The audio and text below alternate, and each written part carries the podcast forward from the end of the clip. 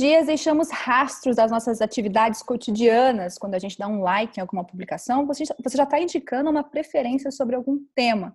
Quando você baixa um e-book, quando você faz a sua inscrição em alguma loja virtual, por exemplo. Esses rastros, ao serem coletados, são tratados, transformam-se em dados pessoais e viram bits, que são reunidos, cruzados e analisados em bancos de dados.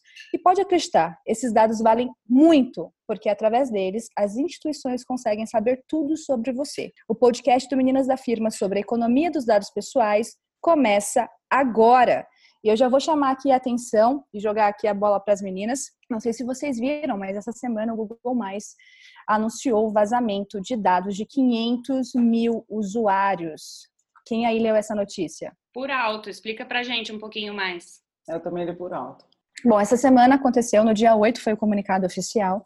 O Google mesmo declarou, é, enfim, liberou uma nota falando que houve o vazamento de mais de 500 mil usuários.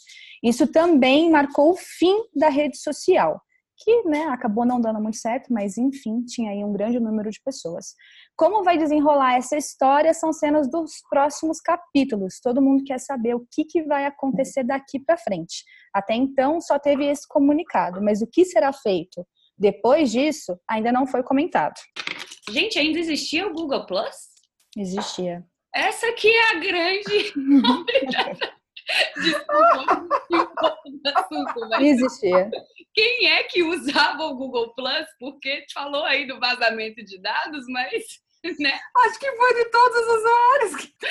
Como, assim? Como precisava falar isso? Não eu... sei, mas enfim, eu precisava falar isso de qualquer forma, porque né, eu não sei quem perdeu os dados, que 800 mil pessoas foram essas, mas eu estou, né, assim, chocada que elas ainda estavam lá. Mas de qualquer forma, é, leva a gente a, a pensar sobre. A Google é uma das maiores empresas de tecnologia que existem. Né? Então a gente tem aí Google, Facebook, Apple que dominam, né, os dados assim. Inclusive eles têm políticas de, de acesso bem restritas, né? Até para pesquisas acadêmicas esses dados não são liberados. O Facebook não libera dados é, que não sejam para os economistas internos, para os analistas internos e tudo mais. Então a gente acaba com uma notícia dessas pensando, cara, é o Google, uma empresa grande, vazou, se está acontecendo com a Google, né? Pode acontecer com qualquer empresa. Não, aconteceu com o Banco Inter, né? Teve uma notícia. Aconteceu? Não vi. Aconteceu com o Banco Inter, um banco 100% digital. Renata contava pra gente, né? Aí o que acontece? Como ex-bancária, o que, que eu faço? Eu vou olhar tudo do banco. Assim, o que eu acho bom é que a gente sempre fala aqui é: se errou uma vez, é mais difícil de errar. É rápido para aprender rápido. E Mas eles se manifestaram, Vivi? Se manifestaram, é, mobilizaram vários blogueiros para também se retratar, blogueiros que falam de. que já até já, já incentivaram as pessoas a abrirem a conta, né? E eu achei legal como eles se manifestaram. Mas eu acho o seguinte, quando a gente está no mundo digital, a gente está sujeito a a isso. Eu gosto sempre de dizer que, principalmente com o banco, nós temos o sistema bancário mais seguro e mais avançado do mundo. Foi desenvolvido, obviamente, por dificuldades que tivemos ao longo de todos esses anos, né? Alta inflação, aqui é um país corrupto. Então, a gente inova e a gente tem uma estrutura bancária muito boa. Mas, se está online, está sujeito. É, é, bom lembrar, isso do Banco Inter foi no primeiro semestre, e o problema do Google dessa semana, que muita gente criticou, é que agora com o GDPR, que é a Lei de Proteção de Dados da Europa, tem uma legislação específica na Califórnia, e aqui a Lei de Privacidade de Dados entra em vigor né, no Brasil no ano que vem, em 2019. O mais preocupante é quando avisar, porque a Google demorou, o Google demorou muito para avisar que esse vazamento tinha acontecido. O Banco Inter se, se manifestou no dia seguinte, já do, do, que saiu a notícia do vazamento. Verdade. Eu acho que o timing é muito importante, porque o que acontece é que esses, eu, eu concordo que esses vazamentos podem acontecer e vão acontecer, é um fato. A questão é como se posicionar você empreendedor se acontecer isso, porque por isso que você todo mundo tem que ter cuidado em como recolher os dados, que dados recolhe e como armazena esses dados. E se acontecer um vazamento, como se posicionar, porque daí já entra numa questão de gestão de crise, para quem esses dados foram vazados. É, isso é muito importante. Eu acho que a gente é, fica muito sem falar sobre isso, principalmente aqui no Brasil, E é, é importante, principalmente com essas legislações novas que estão tratando desse assunto, né? Envolve uma coisa que até a Cá sempre fala, né? Que a gente não deve comprar base, não deve comprar seguidor, não deve comprar nada disso. E tem muita gente que ainda faz isso. Então, assim, cara, toma muito cuidado com quem. Se é que você. Assim, na boa. Na verdade, eu tô falando, acho que por nós quatro aqui, não compre base. É a pior coisa que você pode fazer. Mas se por acaso isso acontecer, isso que a Rê falou é bem importante. Não, acho bom explicar, né? Acho que acaba para explicar melhor ainda. O que é uma base comprada, né, Ká? Tipo, por que, que as pessoas compram, algumas pessoas compram base, o que, que elas buscam comprando essa base e quem são as pessoas dessa base compradas, ou esses boots, né, das bases compradas? Há várias formas de você comprar uma base. A mais tradicional que as pessoas ainda fazem de uma maneira bem frequente é comprar base de e-mails. Tem empresas, e é bem fácil encontrar essas empresas, que elas vendem mailings prontos, mailings nichados, específicos para diferentes categorias. Então é muito comum eu conhecer pessoas ou conversar com pessoas que elas falam: "Ah, eu estou com uma base de e-mail super redondo". E aí você pergunta: "Como é que você conseguiu essa base?". "Ah, eu comprei essa base de tal pessoa ou tal fulano". Isso é real. Isso realmente acontece. A partir do momento que você comprou uma base, seja uma base de e-mails, ou seja até mesmo uma base de seguidores, que ainda é uma coisa mais frequente e é bem barato se você for olhar para uma questão de preço, você está fazendo algo ilegal. Essas pessoas, elas não vieram para sua base, elas não se cadastraram no seu site, ou enfim, na sua ferramenta, por livre e espontânea vontade. Isso não é correto. Você não pode, não tem o direito de mandar coisas para o e-mail de ninguém, para a rede de ninguém, para o endereço de ninguém, se essa pessoa não permitiu isso. Ou seja, se você faz isso através de um mailing, se você faz isso através de uma rede, se você faz isso através até de mala direta, né, que hoje não é tão frequente, mas por muito tempo foi, isso é errado. A gente tem que entender que essa questão dos dados, é, o que, que configura isso? A gente está indo para essa indústria 4.0, que também é chamada né, por vários teóricos de transformação digital. Essa transformação digital, ela vai ter um impacto muito grande, porque a gente está caminhando para uma sociedade de dados, tudo são dados. Então, acho que é muito comum, e aí você deve estar se questionando, poxa, mas como assim? Às vezes o assunto parece muito complexo.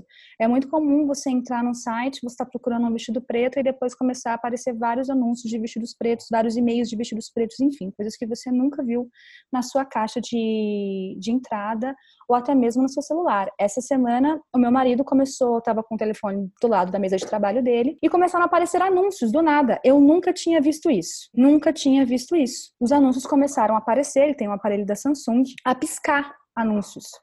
Ele, ele, ainda pegou e falou assim: Meu, puta que pariu, o que que tá acontecendo? Eu falei, cara, não sei. E sem brincadeira, ficava aparecendo um anúncio de alguma coisa que eram coisas que ele tinha pesquisado, às vezes pesquisado para clientes ou para saber mais, e começaram a aparecer no celular dele. Gente, como se fossem notificações? Como se fossem notificações. Eu nunca tinha visto isso, foi a primeira vez que eu vi essa forma de, tipo, invasão, digamos assim. Fiquei muito assustada. Ah, no meu telefone isso não aconteceu, mas no telefone dele começou a piscar, a pular anúncio, do nada. Tipo, o celular estava aqui, ele não estava entrando em nenhuma rede. Eu pulava o anúncio, puf. E era um anúncio assim, tipo, de três segundinhos, sabe? Paf. É, tem que levar em consideração também que ele está usando um sistema operacional que é mais aberto que o seu. Você usa um Sim. iPhone e ele usa um Android. Tem outra coisa, a Samsung já teve isso com os Smart TVs, e inclusive já fez um meia-culpa que sim, eles estavam coletando dados é, dos usuários, inclusive conversas em volta da Alexa, se não me engano, também, em volta da TV. É um negócio sem noção. Eu nunca vi isso também, é assustador, cara. Não, é completamente assustador, assim. E ele ficou chocado, começou a pesquisar e descobriu que outras pessoas que têm o, o Android, que utilizam o Android, isso começou a ocorrer.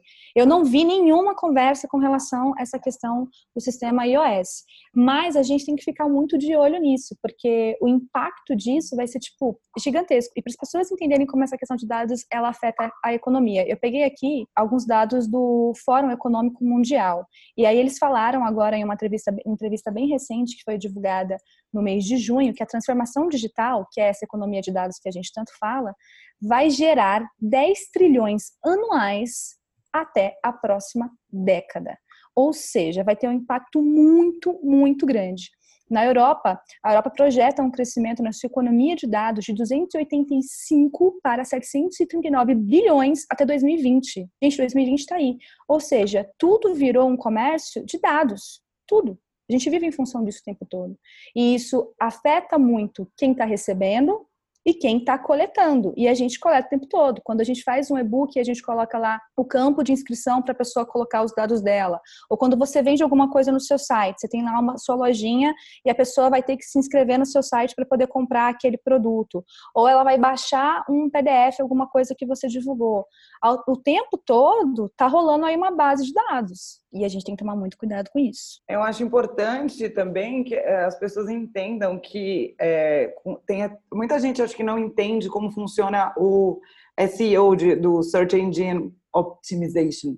Acho bom a gente também dar uma explicada, porque o, o que me preocupa, isso, isso leva já desde o algoritmo do Facebook, é envezar a, a percepção também porque as pessoas não entendem, às vezes, que elas estão recebendo aquele anúncio daquela empresa A, porque aquela empresa A gastou dinheiro para direcionar esse anúncio para a pessoa. E, num hum. primeiro momento, eu acho que essa economia de dados, a pessoa fala, gente, que maravilhoso, eu não fiz nada, só falei sobre isso do lado do celular e estou recebendo o anúncio. Mas, às vezes, tem outras empresas também que não investiram tanto, tanto dinheiro para fazer esse direcionamento e você, é, eu, eu acho que as pessoas começam a entrar meio numas bolhas. Não sei se estou sendo clara é, se dá para entender o que eu quero dizer. E daí as pessoas não saem dessa bolha para enxergar, para ver as outras empresas que talvez, porque por exemplo, é, você tem uma startup, você não vai ter o dinheiro que uma Samsung tem para fazer direcionamento de anúncio. Exatamente. Eu acho que a definição você entra numa bolha ela é bem válida, porque a gente acaba ficando refém de empresas que tem o poder aquisitivo de estar tá investindo nisso. Então, se a gente for pegar aí, por exemplo, as redes sociais, o Facebook, como é que o Facebook ganha dinheiro? Através dos seus anúncios. Como é que ele consegue segmentar esses anúncios? Através de uma base de dados. Quem tem dinheiro para poder fazer esses anúncios em grande escala? Grandes empresas. Não, e acontece uma outra coisa também, eu acho importante. Eu trabalhei, a última grande empresa que eu trabalhei foi a Vivo, e a gente tinha um super problema com isso lá também, porque o Facebook, obviamente, é inteligente, né? Então, assim, ele sabe o quanto cada empresa você acha Pode. que não, uhum. vai poder colocar. Então, ele boicotava mais ainda, porque sabia que a empresa podia colocar mais dinheiro. Então, também existe essa inteligência, entre aspas, contra o empresário, né? Claro que a Vivo, as concorrentes da Vivo são tão grandes quanto ela. Aí a gente entra num outro, num, num outro tipo de conversa. Mas entre a gente também, né, médios e pequenos empresários, acaba rolando uma guerra para ver quem vai aparecer primeiro. E, e, isso é muito ruim, né? A gente sempre discute aqui também entre a gente se, ai, ah, será que, principalmente com Karina, né, que é a pessoa que entende disso aqui de nós quatro, é qual que eu impulsiono, qual que eu não impulsiono, por que, que eu impulsiono, por que não? Uh, e a gente está sempre falando dessas métricas de puxa, percebi que eu fiz o post e quase não teve repercussão. E isso vira sempre uma discussão, mas não, a gente está entrando num momento que, e eu saí da Vivo já faz dois anos e pouco, mas assim, mesmo com o dinheiro lá, como era, eram tacadas muito grandes, ainda assim não apareciam. Então, é bem complicado, né? Porque você entra também numa questão de você tira o poder do consumidor, é, então a gente como consumidor também tem um papel de ir mais a fundo, como disse a Rê, de procurar mais, de não, não se contentar com o que está vendo só e pesquisar mais. E a gente está numa. Eu estava num, num, fórum ontem sobre transparência no mercado da moda e a gente está falando sobre a credibilidade, quanto a credibilidade das coisas está diminuindo por isso também, né? Então é um, a gente tem que tomar um cuidado absurdo e duvidar 50 vezes do que a gente está recebendo e ir atrás mesmo. E algo que deveria vir para a gente para facilitar pode estar atrapalhando. Então, a gente, como consumidor, que eu acho que sempre está na nossa mão, sabe? Se a gente questiona, se a gente vai atrás, a gente percebe que está acontecendo isso, é, a gente consegue mudar isso. Porque e ter um pouquinho um olhar mais atento, Vivi. Acho que você vai até concordar comigo. Por exemplo, antes da gente começar aqui a gravação desse podcast, eu entrei no meu e-mail e eu fui, entrei naquela abinha de promoções. Eu uso Gmail. E eu fui verificar quantos e-mails eu tinha recebido nos últimos dias, de coisas que eu realmente não me lembro de ter me cadastrado ou de ter entrado, enfim, que eu não faço nenhuma, nenhum, nenhum registro de ter feito isso eu identifiquei 19 e-mails. 19 e-mails que, tipo, eu não sei como eles foram aparecer na minha caixa. Além de tudo isso, é, acho que a Gabi vai poder contextualizar melhor, gera um excesso de informação. Porque, além de tudo, você é bombardeado por muita coisa o tempo todo. E a tendência é esse volume aumentar. Mas na correria do dia a dia, às vezes a gente nem percebe, né? A gente só vai recebendo, recebendo, recebendo, recebendo, vai apagando, apagando, apagando, recebendo, recebendo e vai vivendo no meio disso tudo. E você vê como é que a responsabilidade é, é nossa em vários sentidos, né? O primeiro deles é o volume de informações não vai diminuir. Na verdade, a tendência é só aumentar, né? Por todos os lados. Então, a gente tem que trabalhar com uma série, é, é, com curadoria de informação, com seleção de conteúdo, com entendimento das pessoas e, e materiais que você está colocando na sua rede, porque é, se você não cuida de fazer essa curadoria e essa seleção, você vai ser bombardeado. E claro, eu sou o tipo de pessoa que acredita que cada coisa que vem das redes sociais, da internet, no seu e-mail, gera uma energia e isso acaba pegando pessoalmente em você. E aí as, né, os números de ansiedade, depressão por conta da internet não me deixam mentir, porque essas energias realmente vêm desse volume, isso é uma parte.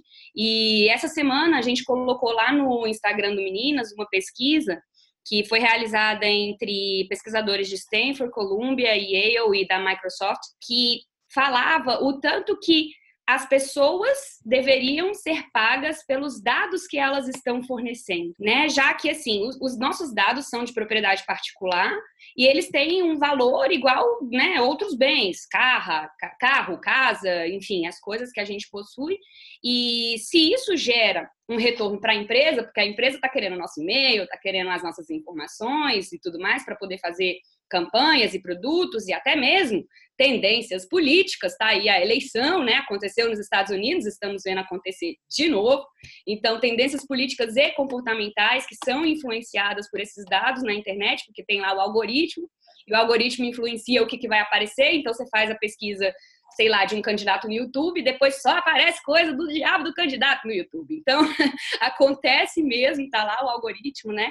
E essa pesquisa eu achei muito interessante, que ela fala que os seus dados são seus e eles trazem valor à empresa e não, e não faria sentido se a empresa pagasse por isso? O que, que vocês acham? Total. Eu acho, total. que, eu acho que faz total, e eu acho que a tendência das legislações novas, que é, tanto do GDPR quanto da, da, da, legislação da Califórnia e da lei de privacidade de dados, vem nesse sentido, porque eu acho que a gente tem que começar a entender que os dados são é, bens, é, eles são. É, daí, essa, daí tem uma discussão jurídica grande, mas só que eu acho que é importante a gente pensar sobre isso, porque assim como você, como a Gabi disse, você tem um carro, você tem a casa, você tem seus dados. Meu pai sempre falava que o melhor, o maior bem que ele tinha era o anonimato, que ele adorava não ser famoso. E eu acho que a gente está vindo para uma era que informação é dinheiro, né? Dado é dinheiro.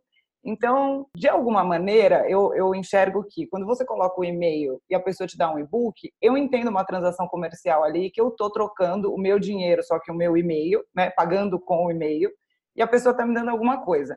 Isso, para mim, é, é ok. O meu problema são essas newsletters, como a Ká falou. Eu tenho recebido muito. A, eu e minha mãe, a gente tem aquela conta família no, no celular, e a, o número principal é o meu. Então, eu recebo direto ligação de banco não sei o quê, aposentado do não sei aonde, sendo que minha mãe não se cadastrou e não deu o telefone. E eu sinto que a gente está começando a receber mais desses spams pelo telefone também, porque acho que vem de banco de dados de e-mail, mas banco com, com número de telefone, né? E até de cadastro de loja, Rê. Sabe loja, hum. quando pega ali e fala, ah, deixa eu fazer aqui seu cadastro. Eu já sou o tipo de pessoa que fala, não. É, as pessoas... É, de, de, loja, de loja, deixa eu contar uma coisa também. Porque o que, que acontece? Você, como é, dono da loja, é, você é obrigado a emitir nota fiscal. Como você pode emitir nota fiscal? Você precisa do CPF da pessoa, não dá para emitir nota sem o CPF. Então, o cadastro, muitas vezes na loja, é por isso. Só que o que é obrigatório? Ter nesse cadastro se a pessoa quer ou não receber informação. E se ela falar que ela não quer, não é para mandar, né, gente? Isso que é mais me irrita. Porque é. daí você coloca lá que você não quer receber. E você recebe. Vendo? Não, fora a obrigatoriedade. Quando você vai fazer um cadastro, meio que se você não clicar no quero receber, não consegue passar para o próximo. É, o GDPR é muito legal em relação a isso. Eu gosto bastante de como eles colocaram que você é obrigado a perguntar para o consumidor se ele quer receber e o que ele quer receber. Isso é bem interessante, porque hoje em dia você coloca, ah, inscreva-se na minha newsletter. Só isso. E com o GDPR, você tem que falar: olha, eu mando. É, na minha newsletter tem informações sobre os meus produtos, sobre os meus cursos, sobre. Eu mando a, a, essa mensagem a cada 15 dias. E daí, se você falou tudo que você vai fazer, o, o que, que você vai colocar de informação naquela newsletter, beleza, só que você não pode mandar uma outra coisa. Você não pode falar que a sua newsletter é só informativa e daí vender, por exemplo. Para mim é muito simples, é que eu, eu, eu, Renata, gosto das coisas muito claras sempre. Então, cara, combinado não é caro. Falou que vai fazer, faz o que você combinou, né? É, e lá no site, antes de escrever a newsletter, mesmo que seja nas tais letras miúdas, coloca lá, você ao se cadastrar que irá receber promoções, atualizações e conteúdo. E tudo bem, porque a pessoa, ao clicar, ela já está sabendo, sabe? E no, no nosso e-mail não é igual aqueles termos e condições do Facebook, que ali ninguém lê mesmo. Porque 19, é gigantesco. Eu leio. Gigante. Você leu Eu todo do leio. Facebook? Eu já li faz tempo, eu leio, porque, por exemplo, Cara, ó, palmas pra Renata. Eu não leio, né? Não, mas é que eu preciso ler. que eu Não, mas é eu sou advogada, né, gente? Eu preciso ler, até porque, por exemplo, se vai fazer alguma violação. Alguém lê aquilo e lê manual. A Renata lê É, Não, manual eu não leio, não. Mas termos É e condições eu leio. Quando é pequenininho, até leio. Agora, do Facebook, do Google e, e os termos do iTunes, da Apple, eu confesso, não li. Eu leio porque tem, tem uma parte de direitos autorais, principalmente, de é, pro- propriedade, de conteúdo, de imagem e tudo mais, que daí é importante para o meu trabalho, é por isso, mas não é super legal mesmo. Mas, Mas é mesma. fica, fica até a dica. Tem um documentário na Netflix que fala termos e condições de uso que dá um resumo. É meio assustador, mas é um resumo. Então, Ah, vou assistir, vou assistir. aí eu, Mas é porque eu também escrevo os termos e condições do site. Tipo, estou nesse momento fazendo o da Gabi. É importante que eu leia o do, do Google e do Facebook para fazer esse link, para ver para onde estão indo esses dados também. Porque muitas vezes, a Kátia também pode explicar melhor do que eu isso, a gente coloca no site da pessoa, né?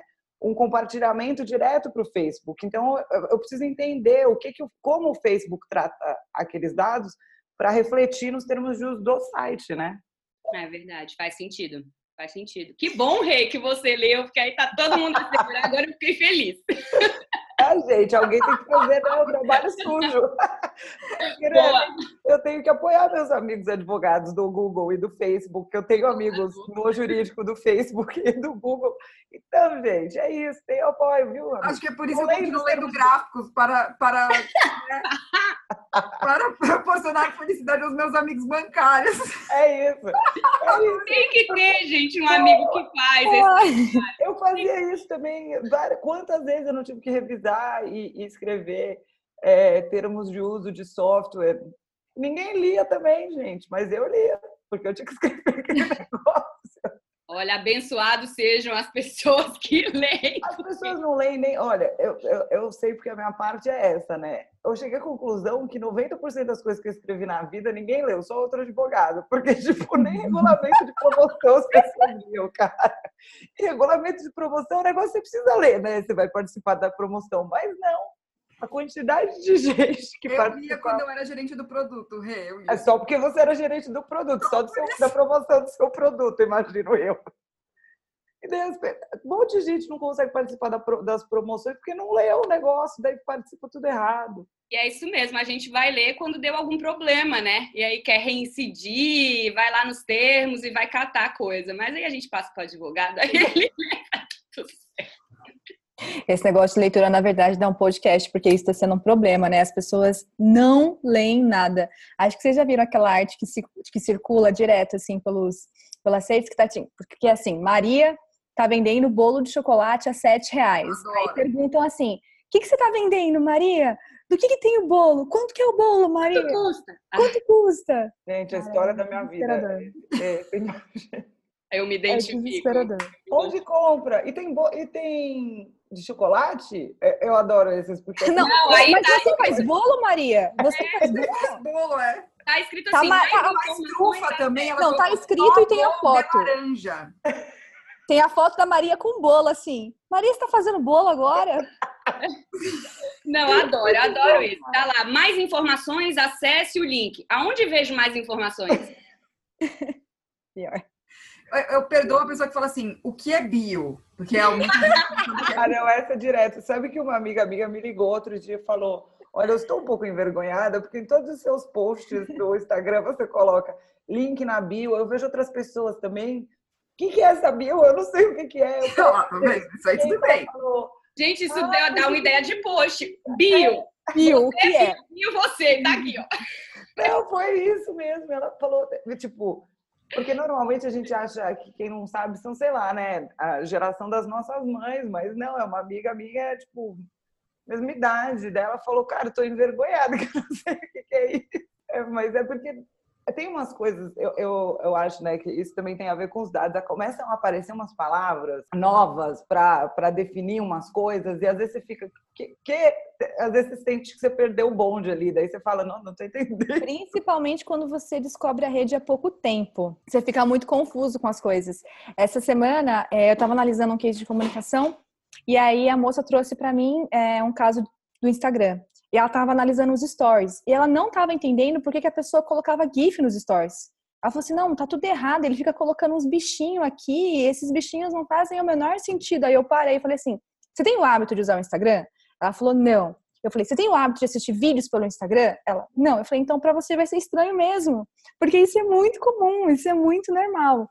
Mas é. Eu imaginei isso... ela querendo fazer um link entre o que aquela equipe queria dizer tinha ligação. Ela não entendia. Tipo, aí o cara tava falando e ele colocava uns gifzinhos, as pessoas dançando, assim, nos vídeos.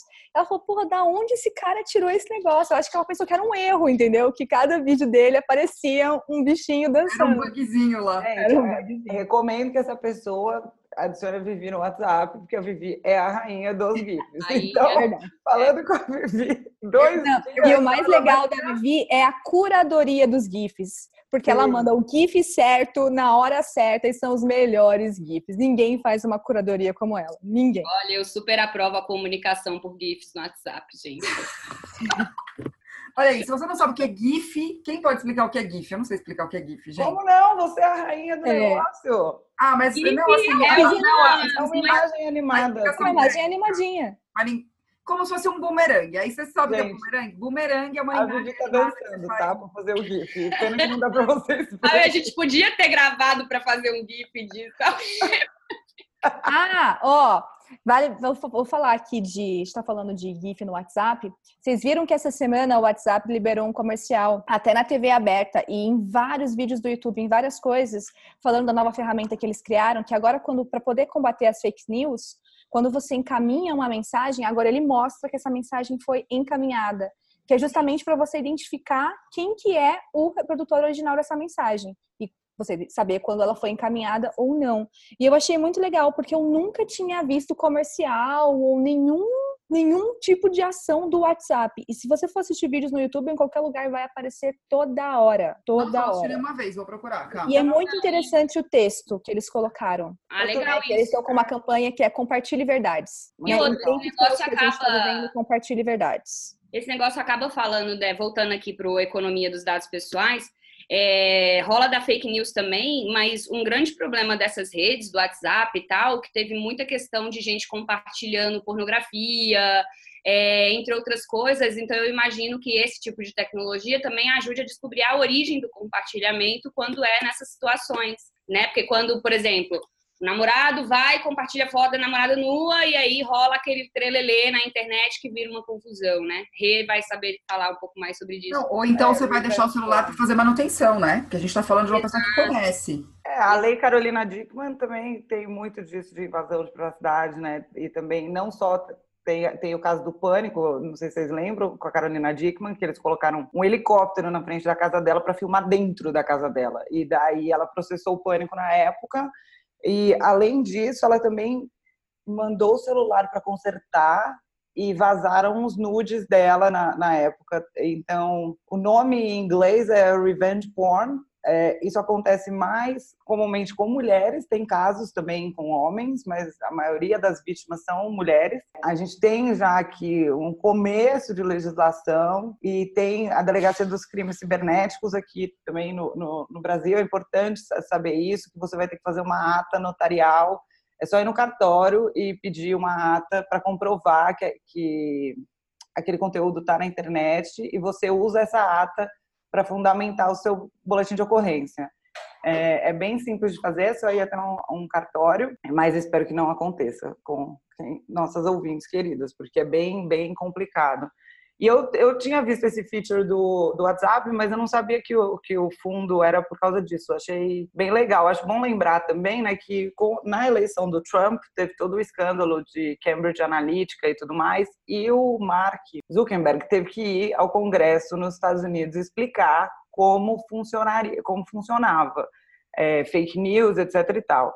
É, é bom a gente ver que, por exemplo, para a eleição aqui do Brasil, o Facebook já implementou outros mecanismos é, que aparece, venha conhecer seus candidatos, é, eles estão derrubando, o Google também derrubando fake news a pedido do TSE.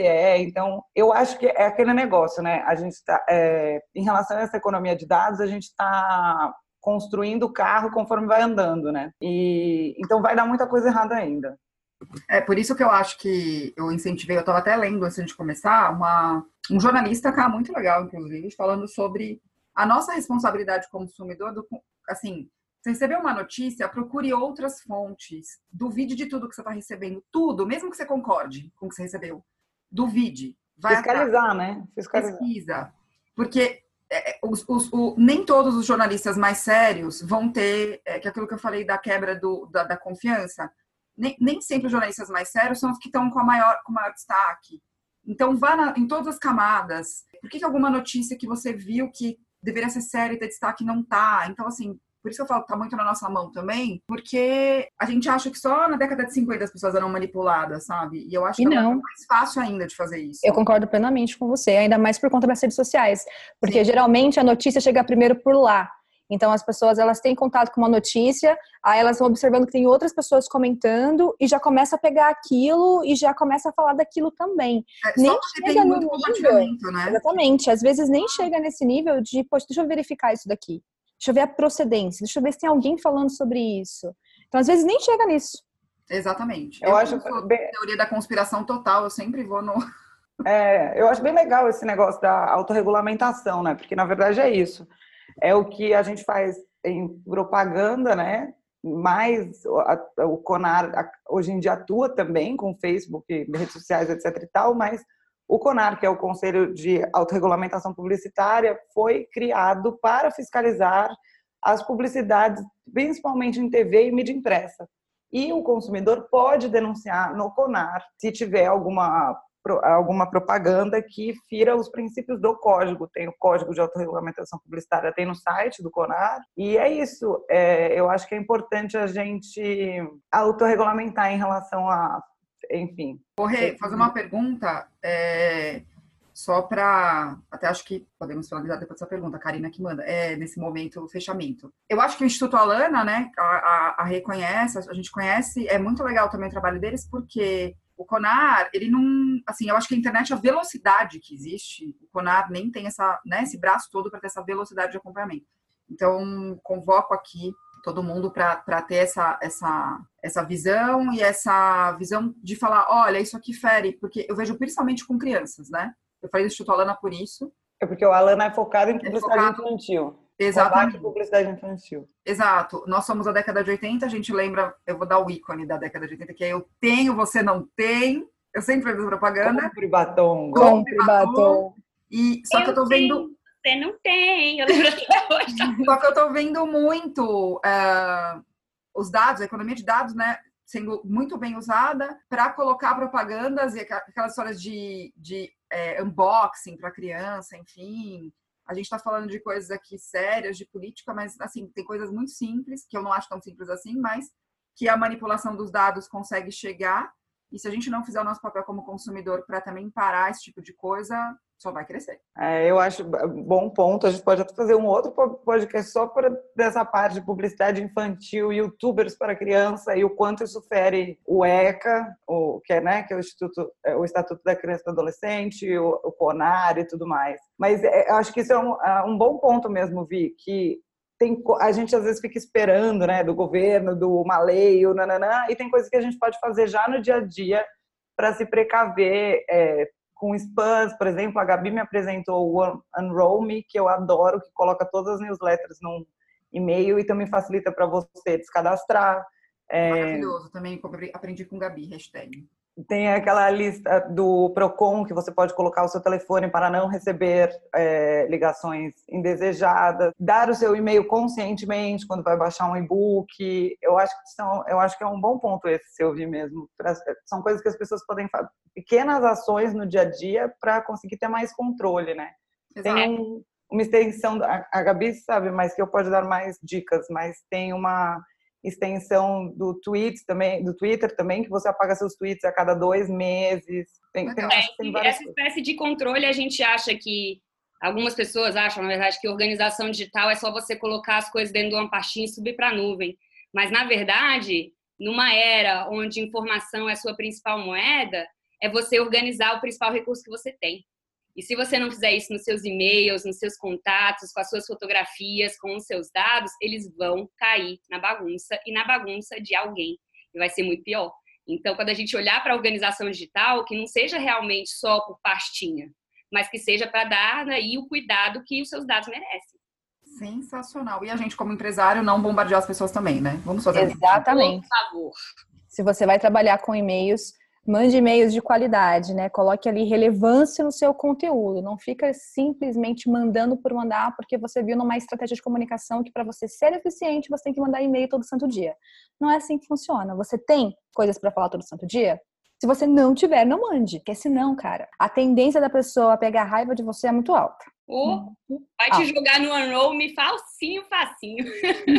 Bom, é isso aí. A gente está chegando ao final do nosso podcast. Se você não assistiu o vídeo sobre economia dos dados pessoais, corre lá no YouTube. O vídeo tá bem bacana. Ele tem um beabá, explica muita coisa que é importante entender sobre esse tema, porque cada vez mais a gente vai discutir sobre isso.